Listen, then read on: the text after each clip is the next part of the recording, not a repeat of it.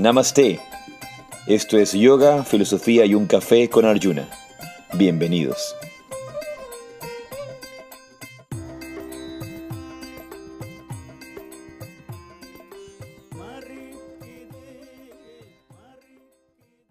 Hari Om. Namaste. Yo soy Arjuna Das. Y yo soy Chintamani. Y esto es Yoga, Filosofía y un Café. Y mientras estaba diciendo eso, antes de empezar a hablar, escuchaba la gallina que cantaba atrás, y el, gallo. el gallo, perdón, el gallo que cantaba atrás, y el sonido de las gallinas que están escarbando aquí, aquí afuera, porque estamos en, en nuestro lugar de meditación aquí en Olón, no en el ashram, pero a los que conocen, Eka conoce, Juan conoce, bueno, algunos de ustedes, bueno, creo que todos los que están conectados ahora en este momento conocen nuestro sitio de meditación aquí en, en, en la playa. Y es bien bonito despertarse y escuchar a esta hora los gallos, porque no, no es bonito escucharlos a las 5 de la mañana. No, ni a las 3, porque no tienen horario. Aunque digan que se levantan temprano, o sea, se levantan muy temprano, cantan a cualquier hora. Creo que es una falacia eso de que solamente cantan en la mañana, que cantan todo el día. Creo, yo creo que sí, porque yo escucho a los gallos a veces, por ejemplo, en alguna situación que he estado despierto a las 12 de la noche o a la 1 de la mañana, igual los gallos están cantando. Cantan todo el día los gallos. Sí. O, quizás será que los gallos de Ecuador están, están un poco confundidos de, yo creo que justamente porque no hay esos cambios bruscos de horario, yo creo que por eso son como todas las horas. No sé, no, no, sé cómo será, por ejemplo, ya en, en, La Gomera, por ejemplo, o en otros, o en otros sitios. Eh, también tienen, ¿no? Y recuerden que cualquier comentario todo lo hacen por el chat, por favor. Em, pero dicen que los gallos cantan al amanecer, ¿no? Sí. Entonces, pero cantan todo el día. acá, en, acá en el Ecuador cantan, cantan los gallos todo el día. Pero eh, es bien bonito estar de regreso, tranquilos. Y como me decías antes, sí, aquí está, ya pueden ver las camisetas de Yoga Rajasia para los que están en pantalla, para que vean bien, que vean el logo, Vean qué bonitas las camisetas. Qué bonitas. Sí, ahora esa, la verdad es que nos, nos llegó la caja cuando tú no estabas y te estuve esperando para abrirla porque quería que fuera así como sorpresa verlos juntos. La verdad es que me encantaron, están súper, súper bonitas, la calidad está súper buena y te queda bien. Yo no traje la mía ahora. Están en súper buena calidad porque aparte de eso, son hechas, no son, o sea, hay que decirlo, no son hechas en Ecuador, son hechas en Estados Unidos por la marca Funky Yoga. La marca Funky Yoga. Lo siento, pero aquí, eh, ¿sabes qué hemos hecho otras veces? Hemos hecho, hay que decirlo, hemos hecho trabajado con, con, algodón peruano, con algodón ecuatoriano, y realmente no nos han funcionado no, bien. No, se, encogen. Sí, mira, lo dijimos al mismo tiempo. Se, me se, se, encogen, se, se dañan muy rápido, el estampado es malo. Realmente hay que decirlo, es verdad. Desde que empezamos, desde que Funky Yoga, a través de su CEO, Juliano Echeverría, empezó a auspiciarnos el Yoga Conference. Tenemos muy buenas camisetas en el Yoga Conference, excelentes camisetas en el Yoga Conference.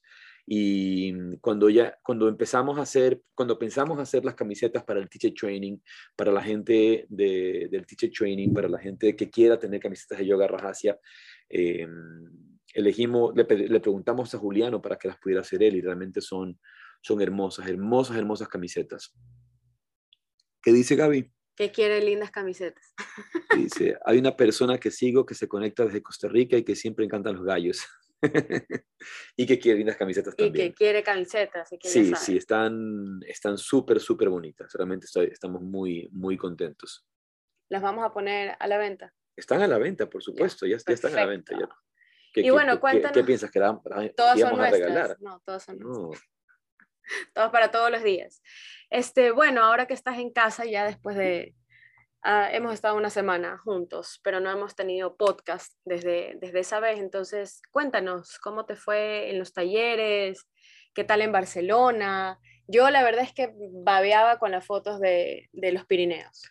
Sí, realmente los Pirineos fue un, un, lugar muy, muy especial. Una de las, una de las cosas que quiero quizá eh, reflexionar es que nosotros, yo, yo, y cuando yo muchas veces digo, cuando yo digo nosotros, yo, yo estoy diciendo yo, pero eh, eh, porque esa visión del, del yo siempre hay que trascenderla, es algo tan, tan importante, ¿no? la, la trascendencia del ego. Por eso no trato de, de, eliminar esa palabra yo de mi vocabulario y trato de no usarla.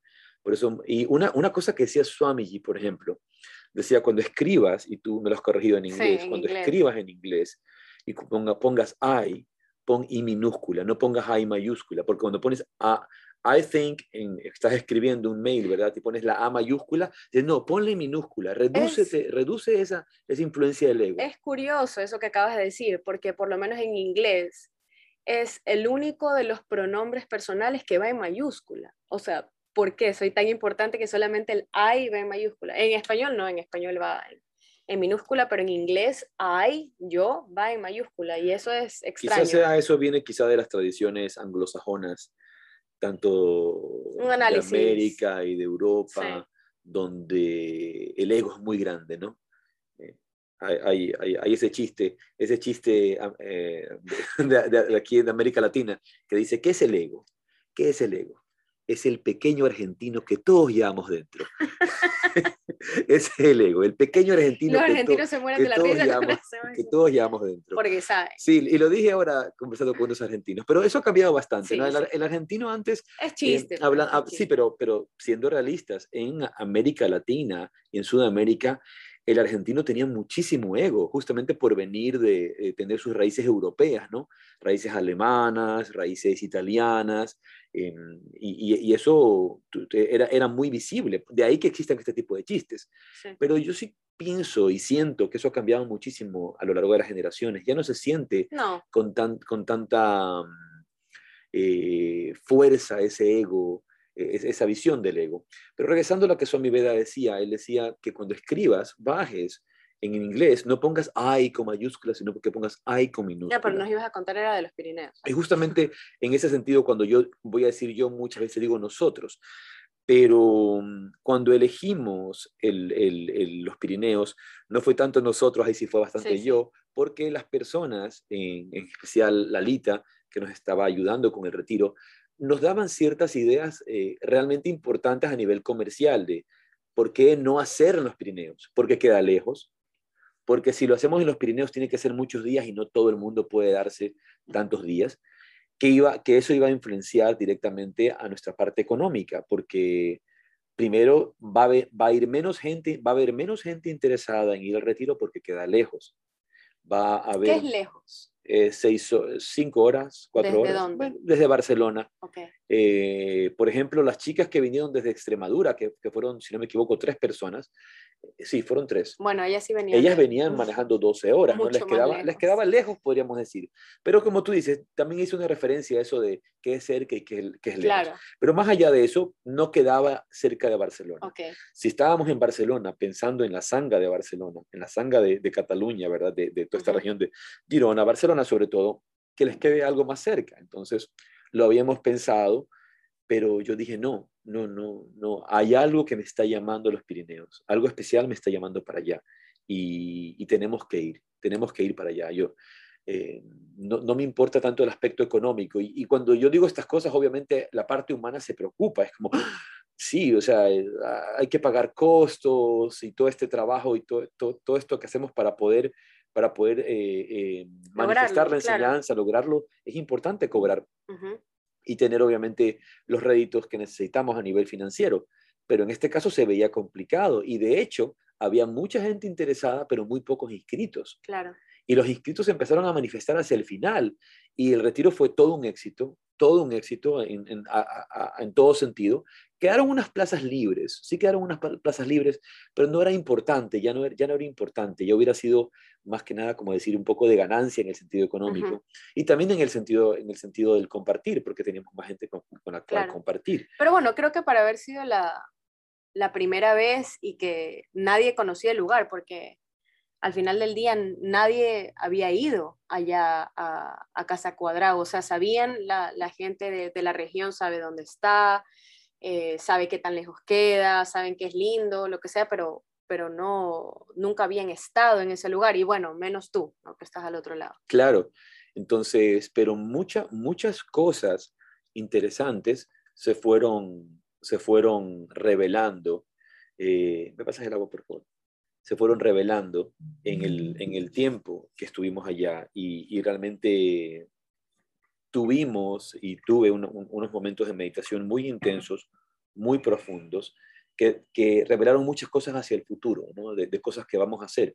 Y de hecho, cuando terminamos, al principio Daniel no me conocía, Daniel, el dueño del sitio de Casa Cuadrado, y estaba un poco dudoso con nuestro grupo, con lo que hacíamos, sí, un poco escéptico con lo que hacíamos, con el grupo, con, con, lo que llevamos a cabo, pero luego él estaba muy contento, muy, muy contento, y me dijo, me encanta lo que haces, por favor pongamos fechas para el próximo año.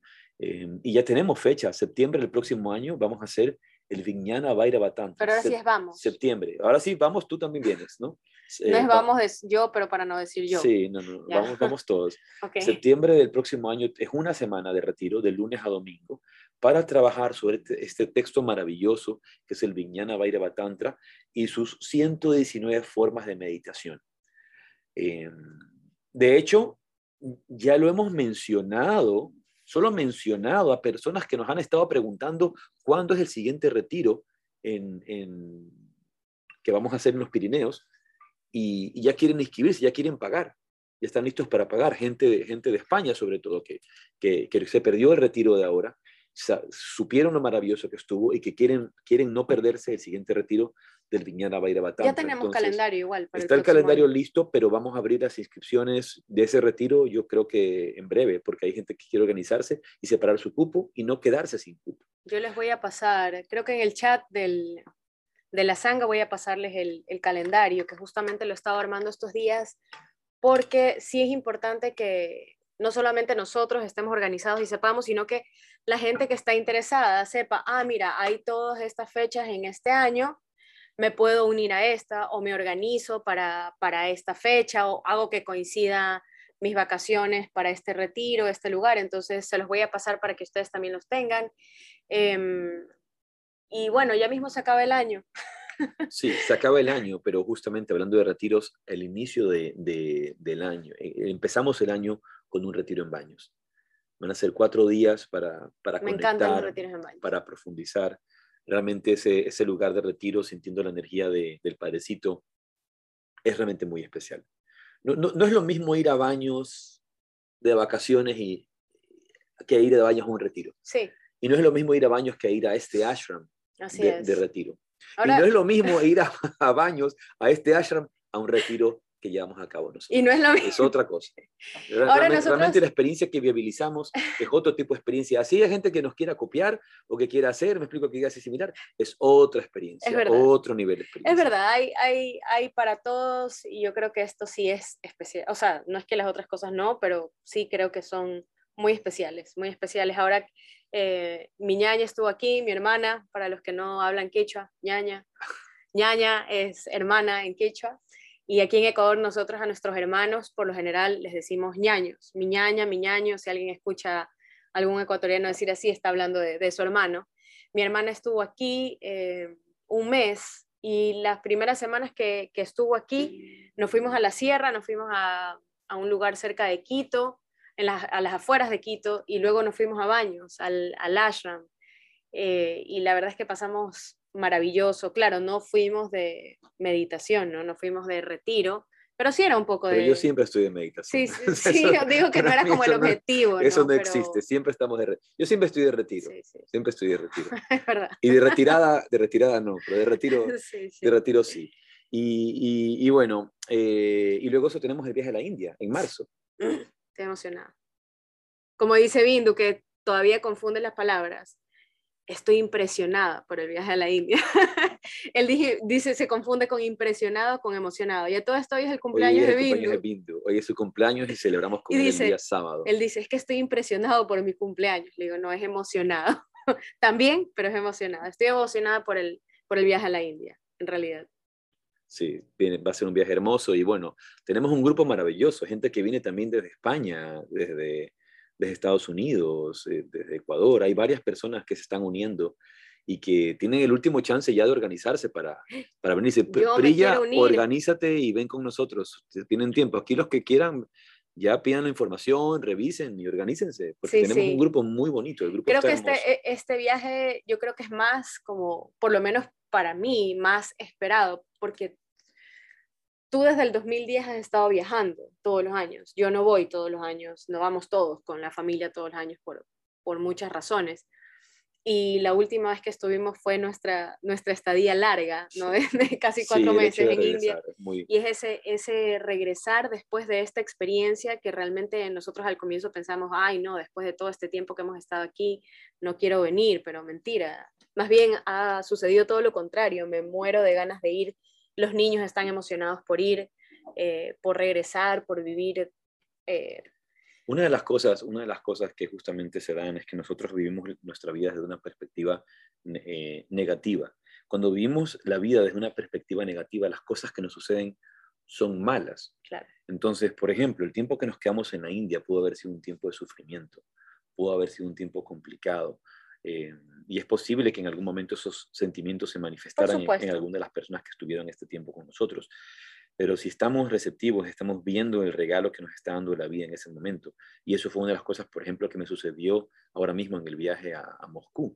El hecho de no haber podido entrar a Moscú, el hecho de no haber podido em, hacer mis clases en vivo, en presencia. Y para mí es simplemente mi maestro y mis maestros diciéndome los pasos que tengo que seguir, cómo seguirlos. Y así eh, hay cosas que yo quiera hacer o piense que son buenas para mí, no siempre son para mí. Y eso nos, nos encamina al tema que tenemos hoy día. El tema que tenemos hoy es el, el, maestro, hablando un poco sobre el maestro, porque hay preguntas que se han hecho sobre el maestro y que, que, se han enviado. Hoy día es preguntas y respuestas y se han enviado solamente dos preguntas que tenemos. Pero con eso hacemos todo. Que, están, que están conectadas, pero con eso es suficiente para, para, para, para hablar sobre el maestro. Sí, sí. Em, y antes de empezar a hablar sobre maestro, quisiera hacer un mantra. Creo que, creo que de ahora en adelante nuestro podcast debería siempre empezar con un mantra. Siempre empezamos nuestras sesiones con momentos de silencio, siempre empezamos nuestras sesiones con momentos de meditación. Entonces, hacemos un breve momento de silencio solamente para repetir este mantra, que trataremos de mantener eh, esta invocación de los mantras en la, en la, apertura oficial de cada uno de nuestros... Hay que ponerlo en el chat para que todo el mundo sepa. Eh, de nuestros podcasts. Entonces, el mantra dice así, escúchalo. ॐ ॐ अज्ञनातिमिरन्दस्य ज्ञानङ्घनशलकया चक्षुरुमिलितं जना तस्मै श्रीगुरवे नमो Yo ofrezco mis más humildes reverencias a mi maestro espiritual, a mis maestros, por abrir mis ojos con la antorcha del conocimiento cuando me encontraba en la oscuridad más profunda. ¿Y cuál es la oscuridad más profunda, Chintamani? No sé. La ignorancia. La ignorancia es la más profunda, pero no la ignorancia de no saber leer, no la ignorancia de no saber multiplicar. A veces pensamos que me encontraba en la oscuridad más profunda, es que estaba en drogas. Yo pensé en dormir, en realidad. Pensé en sueño, y dije, no, Estaba en la, oscuridad más profunda, estaba perdido en, la vida, en la vida del samsara. Estaba en la oscuridad más profunda estaba en la oscuridad más profunda, estaba pasando un momento muy malo en mi vida, pero esa no es la oscuridad más profunda, esas son situaciones en la vida a las cuales somos llevados porque vivimos en la oscuridad más profunda, que es no saber quiénes somos, no saber quiénes somos. Entonces, antes de, leer las preguntas, eh, eh, leamos, leamos, la primera. Tú tienes aquí eh, ¿La, pregunta o la cita? no, la pregunta. ¿Dónde están las preguntas? La primera pregunta. Léela. Dice, tengo tres años practicando yoga, pero no tengo un maestro. Yo creo que avanzo, más tengo mis dudas. ¿Necesito un maestro para avanzar? Entonces, una persona, ¿verdad? Y es algo muy común que sucede hoy. Casi el, el yo diría, el 90% de los estudiantes de yoga, el 90% de los estudiantes de yoga son huérfanos de maestro. Son huérfanos de maestros. Porque la persona que te enseña Hatha Yoga, esos profesores de yoga de hoy, no son maestros. No, son instructores de, yoga, eh, de Hatha. son, instructores de gimnasia. Muchas veces son instructores de gimnasia, nada más. Entonces hay una diferencia entre un maestro y lastimosamente, sí, debería ser el profesor de yoga un maestro, un poder, poder ser un guía espiritual. Pero lo cierto es que la gran mayoría de los profesores de yoga están más perdidos que el hijo de Limber. Hay que hacer, yo creo. Por ejemplo, una, de las cosas, una de las cosas que yo, que, que, que yo digo mucho en, en, en, el, en, el, curso o en los cursos, en los retiros como chiste, es que la mayor parte de gente que viene a mis cursos son profesores de yoga. Claro. Y luego me dicen profesores, me dicen, ah, no, es que estoy, estoy con mucho estrés, con muchas preocupaciones. Ah, practica yoga, eso es bueno, le digo. o sea, eres profesor de yoga, eres profesor de yoga. Sí. Y estás lleno de vacíos, lleno de tensiones, lleno de preocupaciones, y no es que una persona o un maestro incluso no pueda pasar por esas situaciones. Así es. Pero hay una manera distinta de lidiar con ellas. Otra actitud, sí. Eh, otra visión. Es otra cosa y otro nivel, otro nivel de entendimiento. Es otro nivel de entendimiento. Entonces, el, yo diría que el 90% de los estudiantes de yoga o practicantes de yoga del mundo, incluso los llamados profesores de yoga, son huérfanos de maestros, no tienen un maestro. Ahora, ¿pero qué es un maestro? ¿Qué es realmente un maestro? Primero entendemos que el maestro es la fuerza maestra. No la persona. La fuerza maestra. El, Swami Veda insistía siempre, el maestro no es un ser humano. El maestro no es un ser humano. Es lo que llamamos el Guru Shakti, la energía del Gurú, la fuerza del Gurú. Esa, esa potencia que nos regresa hacia la divinidad esa potencia que guía, esa, esa luz que, que, nos ilumina en medio de la oscuridad. Y eso es lo que significa gurú. Guru, gu, ¿verdad? Obscuridad, ru, aquello que disipa. El disipador de la oscuridad para permitirnos ver la luz. Disipa la oscuridad para permitirnos ver la luz. Y en tanto y cuanto una persona está conectada con esa fuente y manifiesta esa luz de la sabiduría a través de ella, esa persona puede ser llamada gurú o maestro. En general, el maestro pues, no, no, se suele denominar a sí mismo maestro. un maestro no se, suele, no se suele denominar a sí mismo maestro. Pero el discípulo conecta con esa energía que está allí, que lo está guiando y que, y que lo puede llevar. Mm, pero muchas veces confundimos eso con, con el carisma, muchas veces confundimos eso con una bonita presentación. Por eso hay tantos fraudes alrededor de los maestros espirituales. Tantas eh, eh, situaciones que se crean y que son falsas, que son irreales, que no son verdaderas. Entonces uno utiliza la parafernalia del gurú, ¿verdad? Eh, vestirse de una manera, sentarse de una manera, hablar, hablar, de una manera. Entonces tú, ves esto, estos gurusillos, por ejemplo, que aparecen de repente, que se visten de ah. cierta forma, que hablan de cierta forma, que se expresan de cierta forma, pero todo es un guion, un guion para representar un personaje nada más. Pero no son sinceros, no son, no son la misma persona cuando dan la enseñanza y cuando no la dan. Claro. Y, no son, y, tratan, y lo peor es que viven tan estresados para poder mantener el, es que es difícil eso. el personaje siempre. Es difícil porque como no está siendo auténtico, entonces es lo que dices tú, tengo que mantener eh, el personaje, mantener la postura, el tono, la vestimenta. ¿Y qué pasa cuando te olvidas de que no eres ese porque estás creándolo, estás, te estás disfrazando un poco? Te sales del papel y es como, ¡Ah! uy, no, Claro. esos perfiles eh, de pronto no tienen nada que ver, pero tú te metes a un perfil de Instagram, ¿no? Que tú ves todo, todo es como creado, todo, todo producido, todo puesto, toda la misma paleta de colores, la foto así asado, y luego ves a la persona y es como, y que tiene que ver con todas las cosas que pone. O sea, no, no estoy diciendo que es que tienes que ser así, ¿no? Yo sé que se crean perfiles de Instagram muchas veces para, para comercializar, para, para vender una imagen, pero sí se vuelve un problema cuando lo que tú estás vendiendo no eres tú. O sea, cuando estás produciendo tanto, estás maquillando tanto. Había un chiste en un meme en, en Instagram también que decía algo así como, hermana, ya más de tres filtros es disfraz, ya porque, o sea, te estás poniendo tantos filtros que ya es, es, todo mentira, es disfraz, lo que estás haciendo es disfraz, o sea, hay personas que tú ves y luego tú dices, pero yo la vi en una foto y no era, esta no es, no es esta. Y es tal cual, con lo, lo que dices tú, estos eh, supuestos, supuestos guías, supuestos maestros que, que lo que hacen es que se están maquillando. El tema es que nadie, el, el, tema es que en realidad... Nadie quiere ser estudiante. no, no, nadie quiere, eso es justamente, nadie quiere un maestro. Nadie quiere ser estudiante. Ahora todo el mundo quiere ser maestro, todo el mundo quiere o ser quieres un maestro que, que, siempre te mire lindo y te hable hermoso y te diga lo que tú quieres escuchar y eso no es un maestro. porque es lo mismo con los papás, o sea, si tu papá, todo, digo unos buenos padres, ¿no? Porque también hay de los otros. Pero un buen padre no siempre te va a decir, ay, mi amor, qué lindo, es que eres el mejor pintando, eres el mejor cantando, eres el mejor alumno, eres...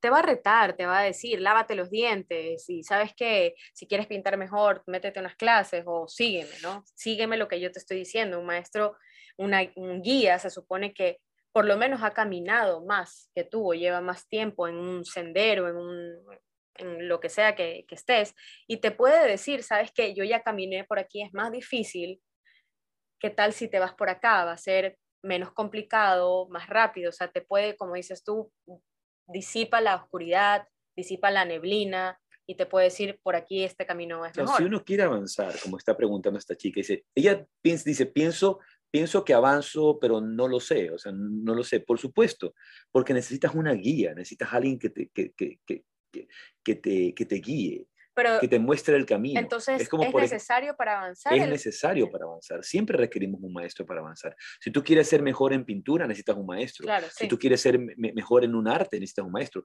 Por ejemplo, una cosa tan común, las artes marciales. Requieres a alguien que te entrene, alguien que te guíe, alguien va que a ser diferente para la vida. te enseñe. ¿Ah? ¿Por qué va a ser diferente, digo, para la vida, para la meditación? Yo hice un escrito esta semana eh, que estoy pensando, todavía no lo, no lo, he compartido, pero lo voy a compartir en mis redes. Y, está basado en una conversación que tuve justamente con una estudiante en, semana, en, semanas pasadas. Y, y, me inspiré de allí para, para tocar, tocar estas palabras que dicen esto. Maestro, quiero seguir tu guía. Perfecto, hijo. Entonces quiero que hagas esto. Pero maestro, no quiero hacer eso. Entonces no quieres mi guía. Quieres alguien que valide y apruebe tus impulsos y engaños del ego. No tienes un maestro para escucharlo solo cuando te conviene. Tienes un maestro para que te ayude a ver en medio de la neblina que es tu mente, tus hábitos, tus carencias, tu ego, tus latencias, tus filtros de limitación. En un tiempo de generaciones irreverentes, susceptibles y ensimismadas en su ego, es difícil poder transmitir la enseñanza. Pues el poder de la transformación es doloroso e incómodo y nadie quiere incomodidad. Nadie quiere un maestro, todos quieren ser su propio maestro. En otras palabras, quieren hacer lo que les da la gana. decir eso, yo hago lo que me da la gana. Entonces, y ahí viene la siguiente parte, ¿piensas que eres libre? ¿Que eliges con libertad? ¿Eso piensas?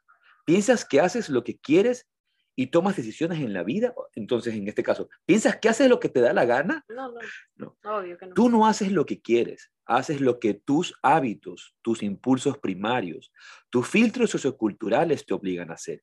Haces lo que tu ansiedad, tu intensidad, tu mente y sus apegos y su apego a los sentidos te obligan a hacer. Haces lo que dice la sociedad, la cultura o la contracultura, sea cual sea. Haces lo que la televisión, los códigos del tiempo actual, la moda, la moda de nicho, el Instagram, el Facebook y una larga lista de etcéteras te obligan a hacer. Eres un esclavo de tu karma, esclavo del samsara, como un hámster en una rueda sin poderse bajar jamás, repitiendo lo mismo nacimiento tras nacimiento, libre. Sigues creyendo que eres libre, pero si tienes la suerte de, de encontrar a alguien que conoce el camino a la liberación, entonces podrá ayudarte a sacarte la venda de tus ojos para ver la luz del día y emprender el sendero a tu libertad. Swami Veda solía decir, todos dicen oír la voz del maestro interior, pero lo que realmente escuchan es la voz del idiota interior. Gracias siempre a mi maestro por hacerme ver de frente al idiota interior y ayudarme a escuchar, aunque sea ligeramente, el murmullo del maestro interior ese es el escrito que quería compartir hoy. Y es justamente eso. Nosotros no podemos seguir al maestro interior porque no somos capaces de escuchar al maestro interior. No somos capaces de escuchar al maestro interior. Lo que escuchamos son nuestros hábitos, nuestras latencias, nuestros impulsos, nuestra intensidad, la llamada del karma y la llamada del samsara, el karma que nos obliga a actuar, que nos obliga a ir. No vemos con sabiduría. Y para eso, en el camino espiritual, en el camino del yoga, es tan necesario. ¿Sabes que en los Upanishads, en los Upanishads, la joya de los Upanishads es el maestro? La joya de los Upanishads es el maestro. Por, por, eso Upanishad se llama Upanishad, que significa sentarse a los pies del maestro. Eso significa, Upanishad es sentarse abajo. Sentarse abajo y escuchar la sabiduría del maestro y a ver si entiendo, si llego a comprender esa luz, esa, sabiduría. Una de las cosas, por ejemplo, en el que, que menciona cuando se, se, habla de la sabiduría en el Chandoya Upanishad, en el Chandoya Upanishad, dice, como un hombre que está tratando de regresar a su villa, a su hogar, a su casa, pero está con una venda puesta, encuentra de repente una persona que puede ver, que tiene la capacidad de ver, un vidente, como decíamos ayer en el carro, un vidente, un vedor, y le saca, le saca la venda, y este hombre puede ver y le dice, este es el camino para que sigas. Ese es el maestro. Y en el instante que vemos esa luz, esa luz que nos lleva, es, un momento glorioso, dice el Chandoy Upanishad.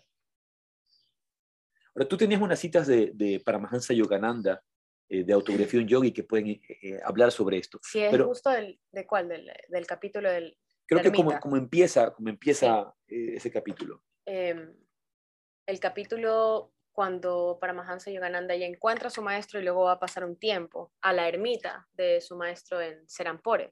Pero creo que aquí hay que dar antecedentes. A ver, antecedentes. Yogananda no quería estudiar. No, Yogananda quería alejarse del colegio y quería, era su, su su, su, motivación era hacerse monje, él quería ser un monje, era el sueño de su vida, esto es lo que él quería hacer, él quería ser claro, monje. se escapaba de la casa. Claro, entonces... Peleaba con los padres. Y su, y su, pelea con su papá era que él, no iba, que él no iba a estudiar, que él no iba a estudiar la universidad.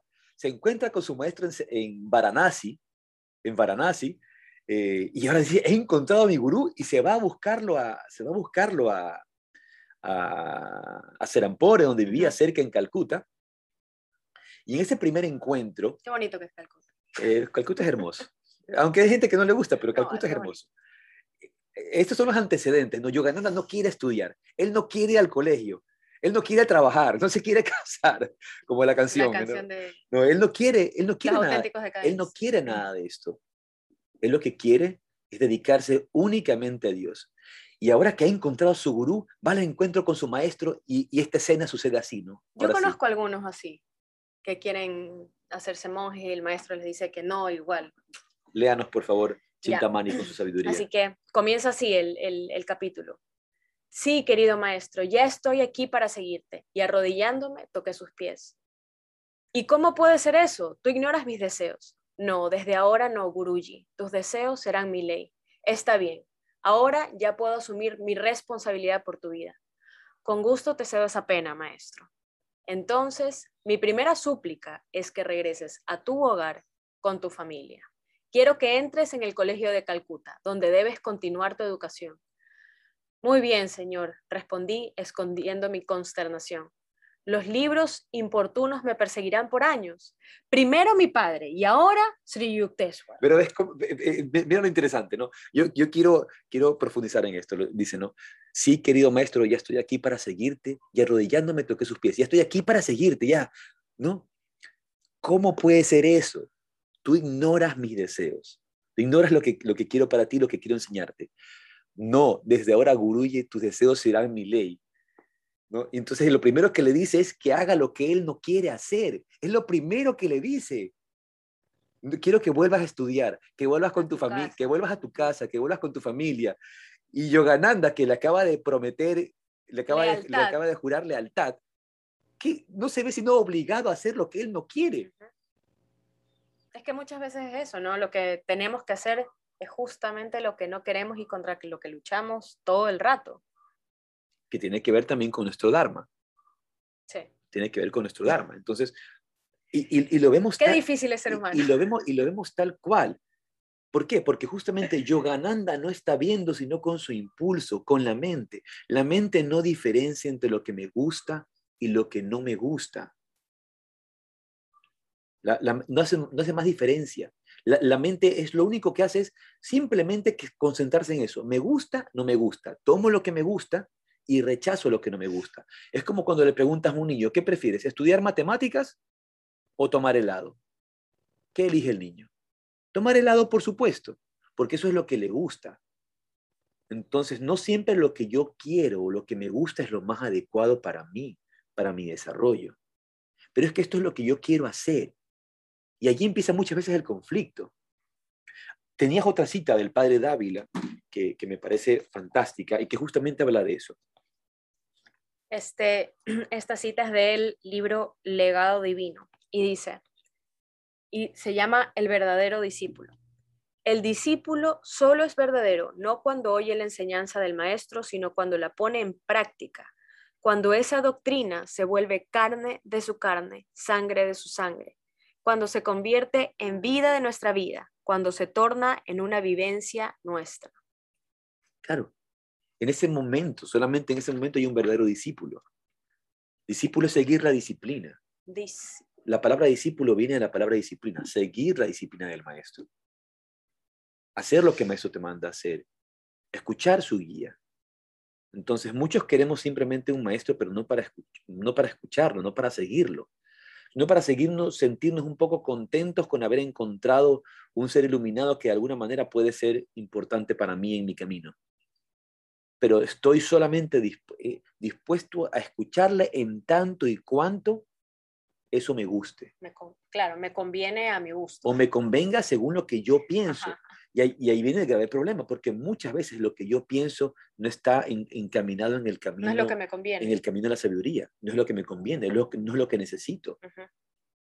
y, es sumamente difícil ser maestro en estos tiempos, con, tanta susceptibilidad. O sea, yo recuerdo, mi maestro era, era duro conmigo, era, era, duro, pero yo seguía su enseñanza, sea lo que sea. ¿Por qué? Porque sabía que él estaba mirando con, con otro nivel con, otra visión. Tú no te querías hacer cura. Te dijo, no. Yo, claro, lo que yo quería era hacerme monje. Yo quería hacerme monje. Como lo más, cura. No, lo, más cercano, lo más cercano que era para mí ser un monje es como el padre Dávila, él era el sacerdote. Yo, bueno, serme sacerdote. Y yo se lo pedí. Yo, era lo que yo quería. Por supuesto, me daba temor. Y él me dijo, no, todavía no he llegado a ese momento. Tu camino es otro. Y, mi camino fue otro. Me, me, me encaminó hacia otro lado. Ahora le damos la siguiente pregunta. Dice, buenos días, tengo varias dudas sobre yoga, pero hay una que por algo que te oí en Barcelona, me imagino que es una alumna de Barcelona, me estoy haciendo muchas preguntas. Siempre me enseñaron que en Vedanta, que Vedanta es una rama del yoga, la rama más religiosa en la que se sigue a un maestro fielmente. Tú creo que dijiste que el Vedanta no es yoga y justo le han regalado un libro del maestro Swami Vishnu de Bananda, me han regalado. Quiero entender qué diferencias hay. Bueno, primero hay que eh, entender que nosotros en Occidente hemos recibido yogas contaminados. Y cuando digo contaminados no quiero decir que sean cosas malas, simplemente que no son la pureza del yoga. Cuando hablamos de yoga, estamos hablando de un sistema filosófico y de un sistema de enseñanza. Y eso, ese sistema de enseñanza es lo que llamamos el Raya Yoga de Patanjali. eso es lo que llamamos yoga, yoga. Entonces, en la tradición de la India tenemos seis escuelas filosóficas, no seis darshanas, ¿verdad? Entonces, en los que están el, el Samkhya, Yoga, Vaisesika, Niyaya, Mimansa y Vedanta, siendo Vedanta la, quinta, la, la, sexta, perdón. Entonces, cada una de estas propuestas filosóficas tiene su visión, su cosmovisión. Suelen estar relacionadas entre sí. En el camino ya propio de, la apropiación del término yoga eh, o de la enseñanza, eh, eso estaría más cercano a lo que llamamos, el, Vedanta estaría más cercano a lo que llamamos Jnana Yoga, Jnana Yoga, pero que no es propiamente yoga. Entonces, normalmente hoy día, muchas de las escuelas son escuelas que eh, unifican yoga Vedanta y Tantra. Estas escuelas tienen relación entre sí, pero no son la misma. No son la misma escuela. Yoga, Vedanta y Tantra tienen una conexión entre sí, pero cada una tiene su definición, su forma, su, a veces también su propia cosmovisión, su propia metafísica, que no, no suele ser exactamente la misma. Ahora, para que otros yogas eh, sean yogas, siempre tienen que tener una conexión al yoga de Patanjali, pero no suelen ser lo mismo, no, suelen tener la misma como visión, eh, una vez más, la misma visión sobre la vida. Eh, obviamente, en nuestro propio desarrollo nosotros podemos tomar estas distintas enseñanzas, siguiendo obviamente las enseñanzas de un gurú para que eh, nos ayuden en el camino espiritual. Hay, tendencias, por ejemplo, más jnana yogas, eh, eh, más, más bhakti yogas, más karma yogas, pero eso el maestro lo, lo, encuentra, lo define y nos, nos encamina. Pero primero saber que yoga y Vedanta no son lo mismo. Ahora, hay una parte interesante de la pregunta que dice, me enseñaron que el Vedanta es la, rama más, más religiosa. No necesariamente, no, e, e, esa, ese es un juicio, un juicio muy occidental, un juicio muy occidental en el cual no se está entendiendo las cosas como son. Y luego, donde se sigue, y, al que se sigue fielmente un maestro, el maestro tienes que seguirlo fielmente en cualquier yoga, en cualquier práctica, en Vedanta, en yoga, siempre un maestro. Siempre. Si, si no hay eso, si no lo sigo fielmente, entonces no hay el desarrollo, no hay quien me indique el camino. Pero una vez más, como, como vemos esto, como esto, todo esto lo vemos dentro del ego, pero viene la pregunta, ¿y en qué momento entonces yo pienso por mí mismo o por mí misma? Entonces, una vez más, el ego que no quiere anularse, no el ego que quiere seguir viviendo hasta el final. Pase lo que pase, el ego siempre quiere estar. Suceda lo que suceda. El ego siempre quiere estar hacia el final. Como en las cucarachas. Como una cucaracha que no importa, la quieres aplastar, igual sigue moviéndose, vive y no importa cuánto le La aplastas y sigue viva. Sí, Luego sigue viviendo. Pero e-, ese es, el, ese es el punto. Entonces, e-, en ese temor de que, de, que, de que yo me voy a anular a mí mismo, queremos alejarnos del maestro de la enseñanza de un maestro. O no quiero tener maestro, quiero ser mi propio maestro. ¿Por qué? Porque lo único que quiero que me enseñe es mi propio ego. Nada más. Voy a leerte una, un, un, texto interesante, eh, muy bonito, del el libro de Herrigel que se llama Zen en el arte del tiro, del, tiro en el blanco. Tú sabes que ese libro fue el primer libro que leyó la doctora Vera de Con para iniciarse en su camino de, la búsqueda espiritual. No, no sé. Ese, ese, libro lo leyó, lo, leyó Vera de Con, ella me lo contó personalmente. Entonces, este hombre, Herrigel, estuvo en Japón tratando de entender el arte de la arquería y cómo a través del Zen eh, lograban estas personas, incluso con los ojos vendados, poder dar en el blanco. Porque no te das cuenta que el blanco no está afuera, el blanco está adentro. Todo lo que está pasando sucede adentro. Toda la vivencia y experiencia es adentro. Entonces, eh, voy a dejar buscar la cita. Vamos a empezar desde aquí. En el estado del vacío absoluto, surge entonces el milagroso despliegue de la acción. Mira qué belleza. En el estado del vacío absoluto surge entonces el milagroso despliegue de la acción, comentó su maestro. Así lo experimentó el propio Herrigel un día, cuando yo había renunciado a acertar con la meditación. Alcanzó un estado de total desinterés y entrega. De pronto la fecha dio en el blanco sin ningún esfuerzo por su parte. ¿no? Estás viendo, llegó un momento en que, en que él en su práctica se vació, logró vaciarse de pensamientos y lograr dar en el blanco según las instrucciones del Zen. Cuando ya había renunciado a acertar, alcanzó un estado de total desinterés y entrega. De pronto la fecha dio en el blanco sin ningún esfuerzo. El maestro, que en aquel momento se hallaba presente, se inclinó ante él ¿no? el maestro se inclina. A mí me, emociona leer estas cosas. El maestro se inclina. Hegel respondió espontáneamente, gracias. Gracias, ¿no? Responde, gracias, ¿no? A lo que el maestro contesta, aún te quedan resquicios de ego que te hacen pensar que me inclino ante ti. Aún te quedan resquicios del ego que te hacen pensar que me inclino ante ti. Me inclino ante la fuerza que ha salido de ti. ¡Wow! Esto es extraordinario, ¿no? Entonces, el maestro ve, ve que este por un momento se logra vaciar, se vacía, entra en vacuidad Y libre, libre de todo reclamo del ego, lanza la flecha y la flecha da en el blanco y este al ver esa acción maravillosa se inclina ante él. Pero el ego, viene, el ego viene detrás y dice, gracias. No, el ego no se calla. El ego viene detrás y dice, gracias. ¿No? Y, me encanta leer esto, una vez más las palabras del maestro. Aún te quedan resquicios de ego que te hacen pensar que me inclino ante ti. Me inclino ante la fuerza que ha salido de ti. Y me hace pensar a veces en mis clases de, yoga, ¿no? Cuando un maestro, cuando un estudiante eh, eh, logra una postura, ¿no? Y yo en esa, en esa, en esa, en esa, en esa en esa experiencia, a veces digo, denle un aplauso, denle un aplauso. Entonces le dan un aplauso y, a veces el estudiante piensa, ay, sí, a mí, a mí, soy yo, gracias. No, no eres tú. Es la manifestación de esa fuerza que, que se está presentando en este momento, que expresa verdad, bondad y belleza, lo que es bello, lo que es bueno, lo que es verdadero. Satyam Shivan Sundaram. Pero no, el ego siempre está, siempre está hasta el final. Entonces, un maestro, un maestro auténtico nunca va a querer imponer su voluntad sobre nosotros. Lo que nos está haciendo es descubrir, que podamos, mejor dicho, descubrir esa fuerza que fluye a través de nosotros y que no podemos vivir y actuar desde el ego. Como decía Ramdas, un, un, tema que he estado también hablando mucho el último tiempo. Todos estamos luchando en la vida por convertirnos en alguien. Tú conviértete en nadie. Tú conviértete en nadie.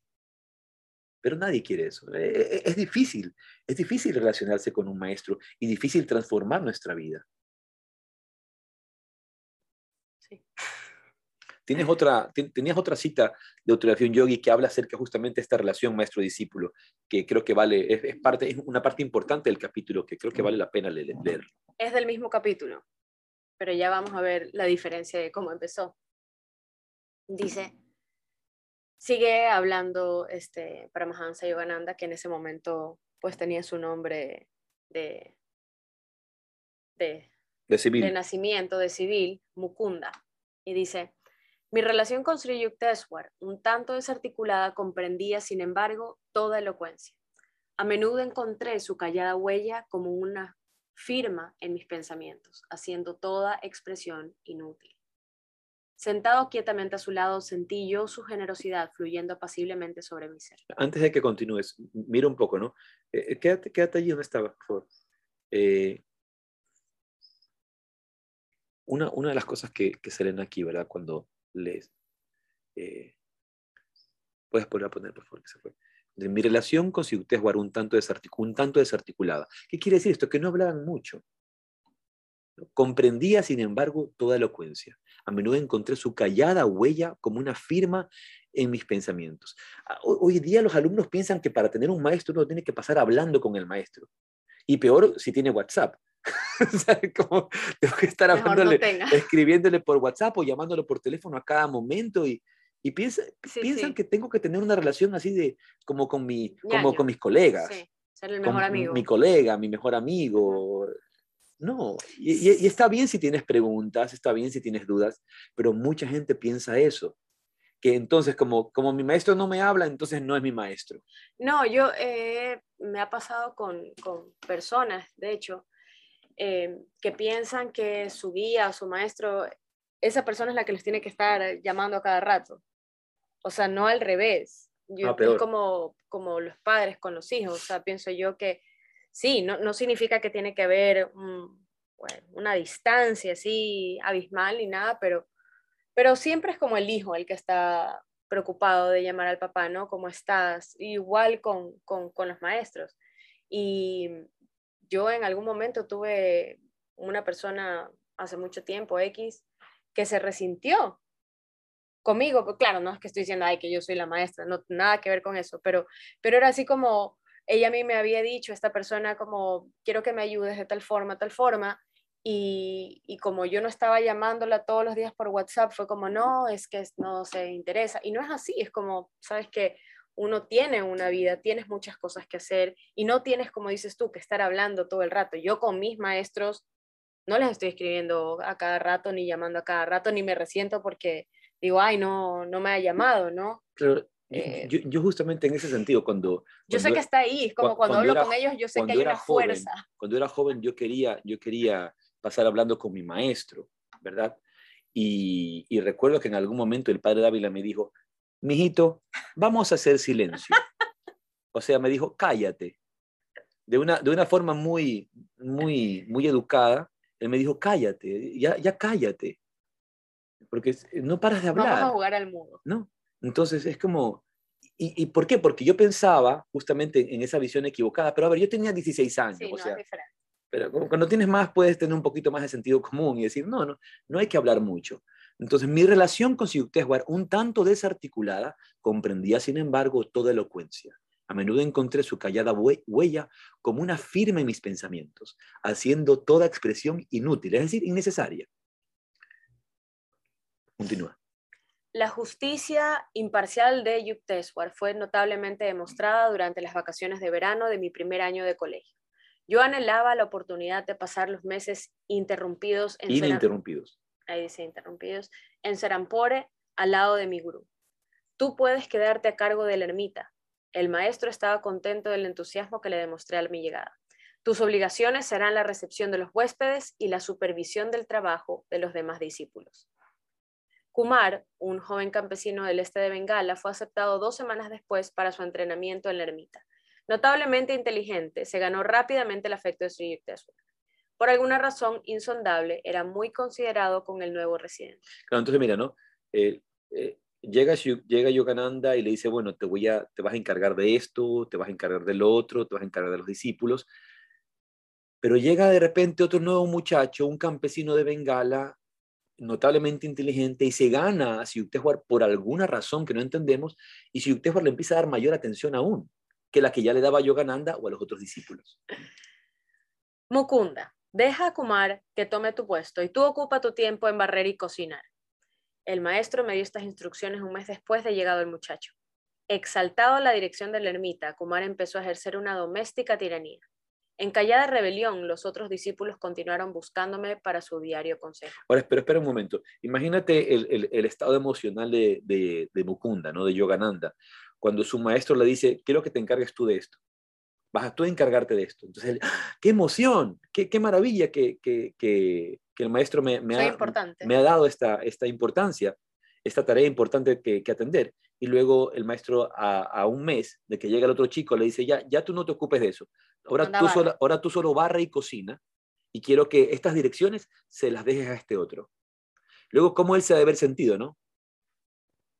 Seguramente dolido, pero hoy día eso ese sería un resentimiento total. Me voy del Me voy del ashram, me, voy. Ya, ya. En esta época, no, va y lo publican en Instagram. La foto de la escoba y aquí dejo botado. y cuentan todo, su, cuentan todo su dolor y cómo puede ser posible que el maestro prefiera a otros que no están capacitados, bla, bla, bla, bla, etcétera, ¿no? continúa, por favor. Voy a hacer lectura dramática. Mukunda es insoportable. Tú me hiciste supervisor y sin embargo los demás le buscan y le obedecen. Tres semanas después de su nombramiento se quejaba Kumar así con nuestro gurú, a quien pude escuchar por hallarse en una habitación contigua. Por eso precisamente le asigné a él la cocina y a ti la sala. La fría respuesta de Sri Yukteswar pareció enteramente nueva a Kumar. De esta manera te has venido a dar cuenta de que un buen líder debe tener el deseo de servir y no de dominar. Tú quisiste el puesto de Mukunda, pero no has podido sostenerlo con mérito. Así que regresa a tu antiguo puesto de ayudante en la cocina. Pero eh, mira lo interesante, ¿no? Si usted vio esto desde el inicio, él ve esto desde el inicio y está ayudando al discípulo, le está, le está dando las muestras para que se dé cuenta de lo que tiene que hacer, que no es lo que él quiere, sino de lo que debe de hacer. Después de este humillante incidente, mi maestro volvió a asumir su primera actitud de suave indulgencia para Kumar. ¿Quién puede resolver el misterio de la atracción? En Kumar descubrió nuestro gurú una hermosa fuente que no veían brotar sus compañeros y condiscípulos. Aun cuando el nuevo aspirante era ostensiblemente el favorito de Sri Yukteswar, yo no me sentí nunca lastimado. La idiosincrasia personal que aún los maestros poseen presta una rica complejidad a los modelos de la vida. Por naturaleza no soy muy inclinado al detalle. Yo buscaba Sri Yukteswar un beneficio más inaccesible, no una complacencia exterior. Mira, e, ese, ese párrafo también es tan interesante. Hoy día hay tanta gente que lo que quiere ser, cuando ya tienes un maestro o eres parte de una comunidad, ser el favorito del maestro.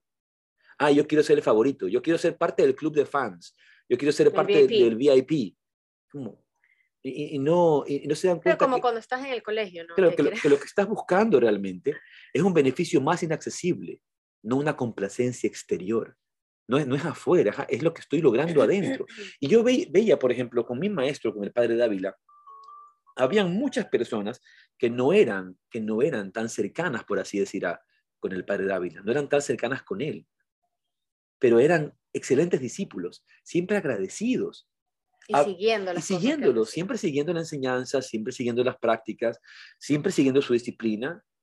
Hablaban con él mucho menos de los que hablaban otros, quizá una vez en el año o un saludo, pero seguían la enseñanza, estaban presentes en, en las charlas y nunca se quejaron. Y yo conozco algunas personas así, y son auténticos discípulos, porque discípulo no es ser colega, un buen discípulo es ser un colega del maestro, es seguir la disciplina, seguir la enseñanza, como decía el padre David en ese otro. ¿no? Que, mira, como cada una de, estas, de estos párrafos de Autorefugio Yogi nos va, nos va develando nuevos niveles de enseñanza y comprensión. Sí. Kumar me habló cierto día en una forma injuriosa, sin razón alguna. Yo me sentí profundamente herido y airado le dije, tu cabeza se envanece a punto de la ebullición y les peté una advertencia cuya verdad intuitivamente sentía. Salvo que refrenes tu manera de ser y comportarte, algún día te van a pedir que abandones la ermita. Riéndose sarcásticamente, Kumar repitió mis frases a nuestro gurú, quien acababa de entrar a la habitación. Casi seguro de que me iba a reprender, humildemente me retiré a un rincón del cuarto. Puede ser que Mukunda tenga razón. La réplica del maestro al muchacho brotó con desusada frialdad. Escapé sin castigo. Un año más tarde, Kumar salía para visitar el hogar de su niñez. Con ello hacía caso omiso de la desaprobación de Sri Yukteswar, quien nunca controlaba autoritariamente los pasos de sus discípulos. Cuando Kumar regresó a Serampore pocos meses después, un gran cambio, nada grato para él, se había operado. El fornido Kumar, con su cara resplandeciente y su vivacidad peculiar, se había evaporado. Solamente un campesino vulgar se hallaba delante de nosotros, un sujeto que durante su ausencia había adquirido múltiples vicios. El maestro me llamó y descorazonado me hizo saber que este muchacho era ya incapaz de seguir la vida monástica en la ermita. Mukunda, dejo a tu cuidado informar a Kumar que debe abandonar el monasterio mañana. Yo no puedo hacerlo. Las lágrimas asomaban a los ojos de Sri Yukteswar, pero se controló rápidamente.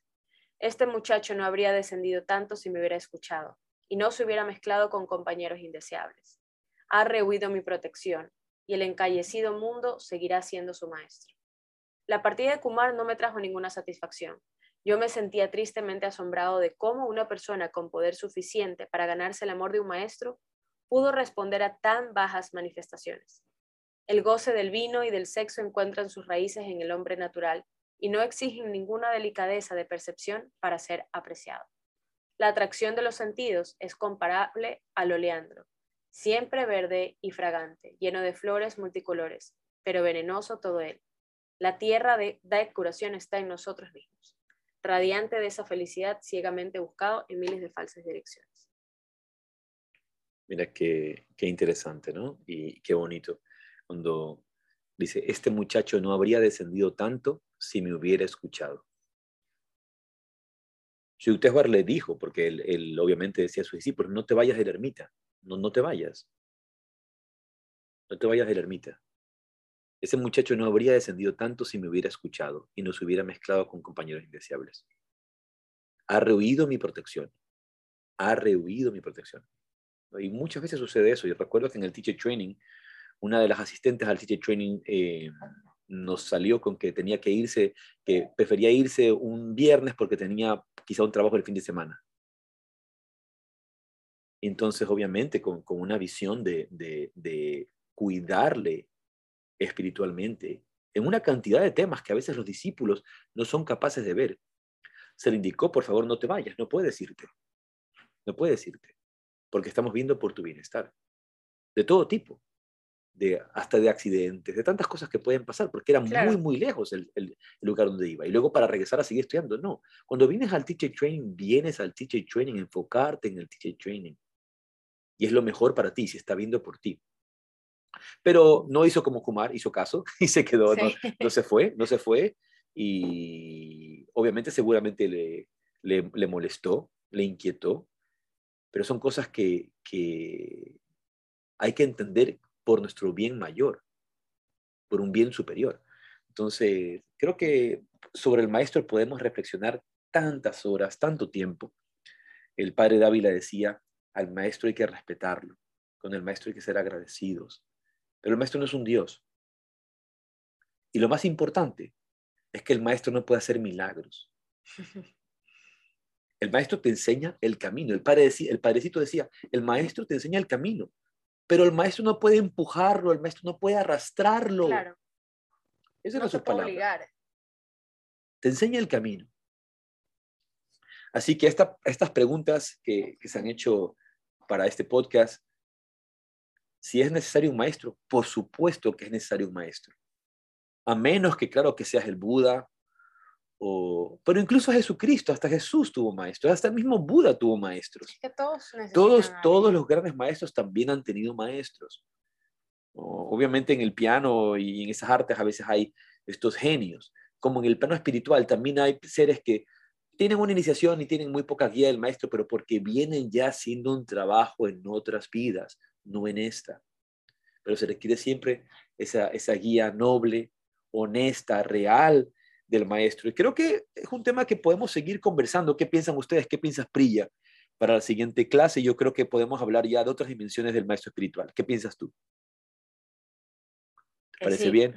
A Cata también la veo aquí en pantalla. Cata, bienvenida. Cata estuvo, Cata se vino un viaje como de 12 horas para venirse también al retiro de los Pirineos.